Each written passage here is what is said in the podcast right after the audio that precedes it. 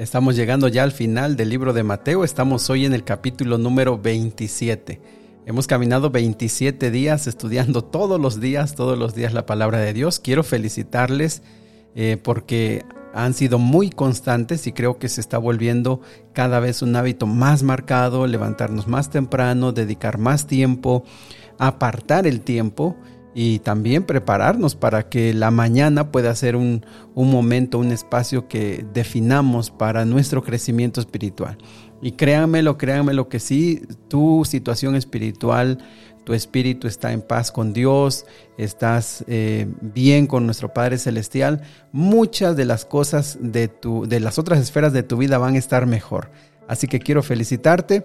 Ya mañana terminamos el capítulo, el libro de Mateo y bueno, habremos terminado ya uno, uno de los libros del Nuevo Testamento. Recuerda que nuestro reto es terminar todo el Nuevo Testamento. Ese es nuestro desafío, todos los días, todos los días. Y aquí vamos a estar, si Dios lo permite, apoyándote, animándote, para que podamos eh, juntos aprender y juntos cada vez más identificarnos con la tarea que hace el Espíritu Santo y saber cada día qué es lo que Dios quiere para nosotros.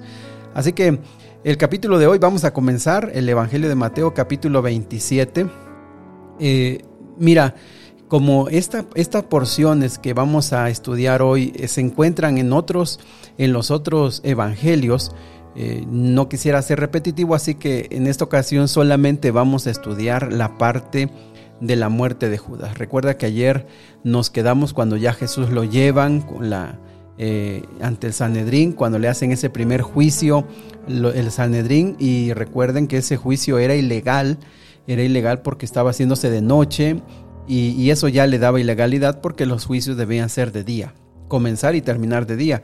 Así que terminamos allí, pero esta ya es de mañana y Mateo nos dice que ahora a Jesús lo llevan con Pilato, recuerda que a Jesús lo van a llevar ante Pilato, Pilato al descubrir que es Galileo lo va a mandar con Herodes, Herodes también no va a encontrar culpa y también no quiere ponerse en problemas y lo va a devolver otra vez a Pilato, donde finalmente eh, lo vamos a estudiar en, Mateo, en Marcos, vamos a estudiar cómo actuó Pilato y bueno, finalmente va a ir a la cruz, que lo vamos a ir estudiando eh, por Lucas. Bueno, vamos a ir seccionando toda esta parte, toda esta última parte la vamos a ir viendo en eh, en partes para que podamos darle énfasis especial. Pero como te decía esta mañana, reflexionar en la actitud de Judas. Eh, recordemos que Judas fue uno de los discípulos de Jesús, que caminó con Jesús seguramente los tres años que, Jesús estuvo con su ministerio con los discípulos.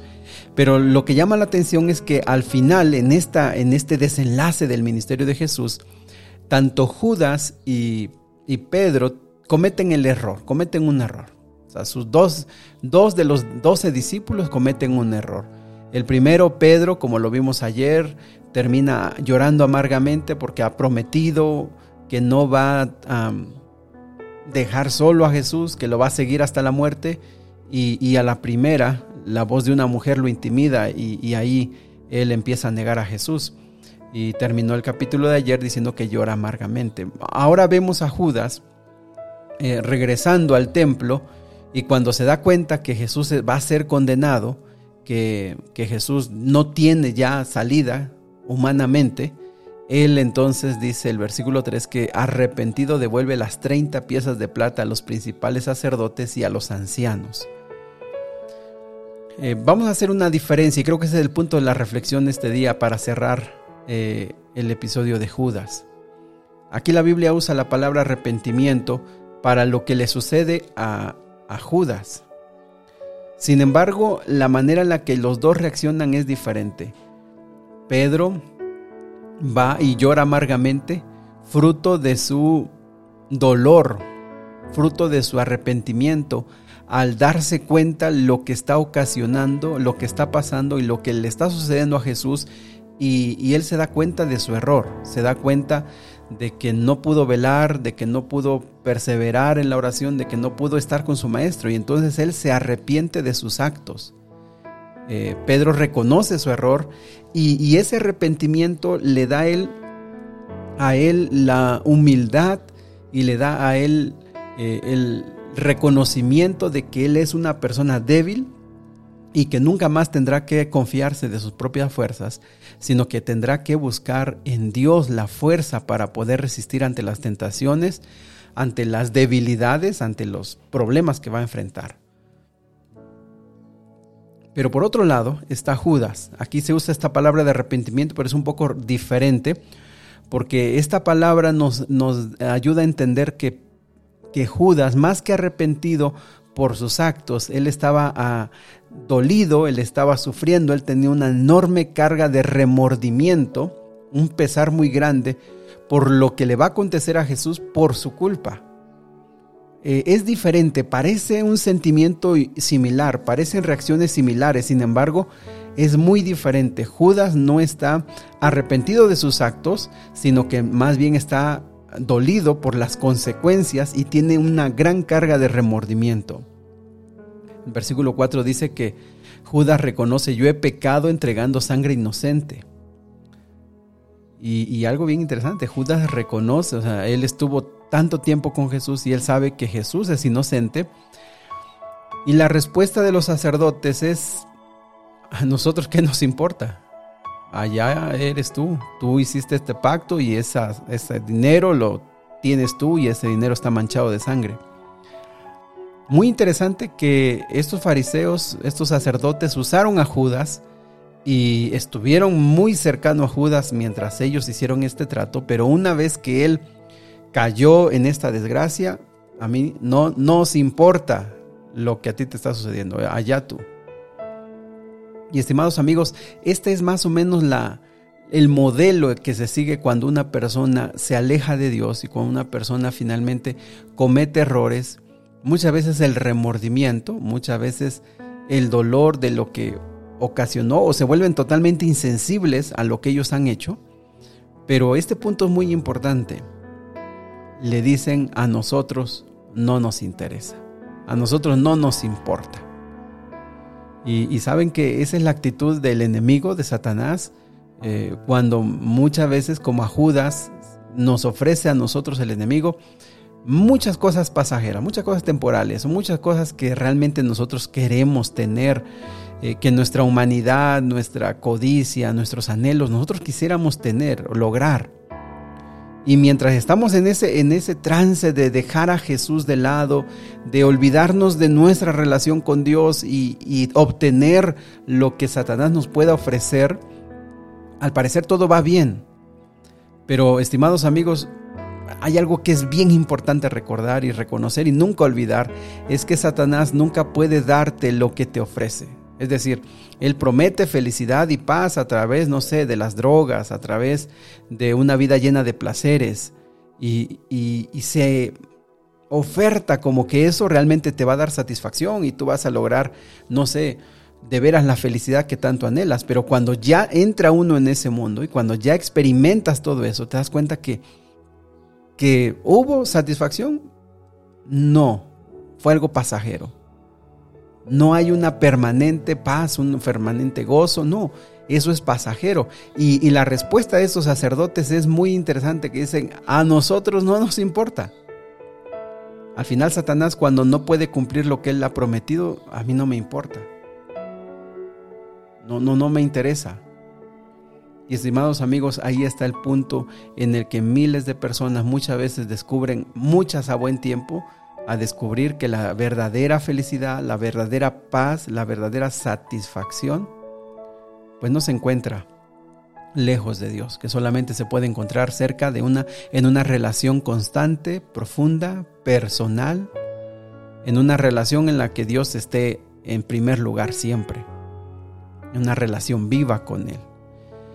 Como ustedes saben, Judas tiró las monedas allí en el templo y salió y sin pensarlo mucho, abrumado por el enemigo, abrumado por Satanás, abrumado por sus las consecuencias, abrumado por la santidad y el carácter perfecto de Jesús, no logró no logró ese corazón que tanto tiempo estuvo codiciando, codiciando, codiciando, anhelando tesoros terrenales, anhelando poder, anhelando aquello que él pensaba que Jesús le iba a dar como un poder terrenal, una gloria terrenal, riquezas terrenales. Eh, eso endurecieron tanto el corazón de, Judas que llegado este momento él no pudo reconocer que podía haber perdón para él o que podía él arrepentirse y, terminó con su vida colgado de un árbol. Estimados amigos, creo que Judas eh, es uno de los mayores testimonios que nunca, muy pocos sermones, muy pocos temas vas a escuchar acerca de Judas y, quizá hasta escuches temas eh, que traten a Judas como una persona tan, tan perversa, tan malvada que entregó a su maestro y lo traicionó. Y sin embargo Judas sigue estando allí tan presente en nuestra vida cotidiana. Cuando nosotros que estamos cerca del Maestro, que estamos en la iglesia, que escuchamos temas, que estamos ahí, puede nuestro corazón poco a poco endurecerse, poco a poco hacerse insensible y pasar años ahí cerca de la iglesia sin que ya nuestro corazón esté en una relación viva con el Maestro. Judas, si nos pudiera predicar, nos enseñaría que es importante cortar todos esos deseos, todas esas inclinaciones antes de que sea demasiado tarde. Que todos somos susceptibles, que todos podemos en algún día, algún día caer y ir demasiado lejos que no podamos volver a Cristo. Estimados amigos, Judas como todo ser humano, necesitó de la gracia y necesitó del perdón. Y como ayer lo vimos, Jesús hasta el último momento luchó por ganar a Judas, por traerlo hacia Él, por brindarle el perdón. Y sin embargo, amigos, llega un punto en que ya el ser humano ha decidido su destino. Cada día, cada día, en las decisiones que toma, en las decisiones que va haciendo, eh, va, va, preparando su corazón para endurecerse cada vez más o, o ser más blandito o más suave o más sensible a la voz del Espíritu Santo. Yo quisiera esta mañana animarles y pedirles que oremos para que el Espíritu Santo pueda tocar el corazón de nuestros hijos, pueda tocar el corazón de nuestros padres, de los amigos que van a la iglesia. Que Dios los ayude para que puedan permanecer con un corazón sensible a la voz del Espíritu Santo Jesús lo dijo que si nos equivocamos, abogado tenemos. Jesús dijo que si nosotros nos equivocamos, sus brazos de amor siempre están abiertos, como en la parábola del Hijo Pródigo. Jesús lo dijo que Él no tiene problemas con el pecador, que a eso vino Él a buscar y a, salvar y a rescatar lo que se había perdido. Jesús dijo que no tenía problema con ir y buscar a la oveja que se perdió. Él no tiene problema con eso. Jesús nos deja claro en Mateo que el problema del ser humano es la hipocresía, que el problema del ser humano es cuando él quiere poner una fachada y él quiere hacer creer a los demás que es algo que no es. Y eso es lo que era Judas. Judas siempre se representó, siempre se presentó como un buen discípulo, como un administrador, como una persona de confianza, pero ahí dentro de su corazón estaba la lucha que él nunca quiso reconocer. Y ese es, ese es nuestro principal impedimento cuando nos acostumbramos a desarrollar una vida espiritual de fachada. Entonces el corazón se va a endurecer, se va a endurecer hasta que pueda llegar un día en que ya no haya marcha atrás. Acuérdense la parábola del trigo y la cizaña. El Señor dijo, déjenlos crecer juntos.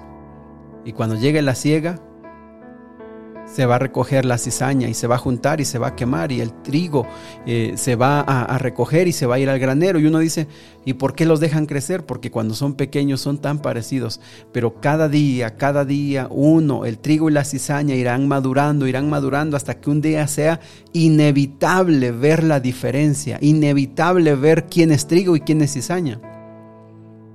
Y estimados amigos, el corazón de Judas se fue endureciendo tanto hasta que llegó a ser una cizaña imposible, imposible para él mismo de ir a Jesús para que encontrara el perdón.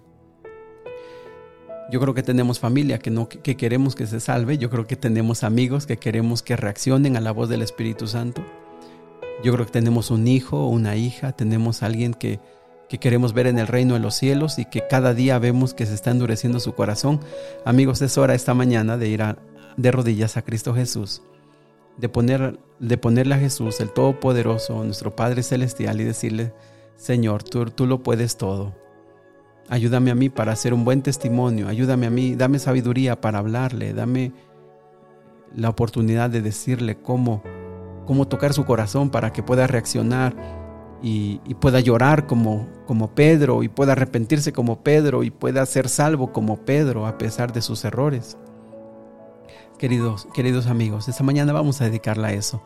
Te invito para que ores con fe, con confianza y juntos nos, nos unamos en oración por aquellos cercanos, o tal vez somos nosotros, tal vez eres tú que, que llegaste a este audio, no sabes por qué estás hasta este momento escuchando este audio, pero tú ya no tienes el deseo de escuchar la voz de Dios, te aburren los cultos, te aburre la música cristiana, te aburre, ya no quieres, no, no tienes odio por la fe, no tienes rencor contra la fe, pero, pero ya no quieres estar aquí.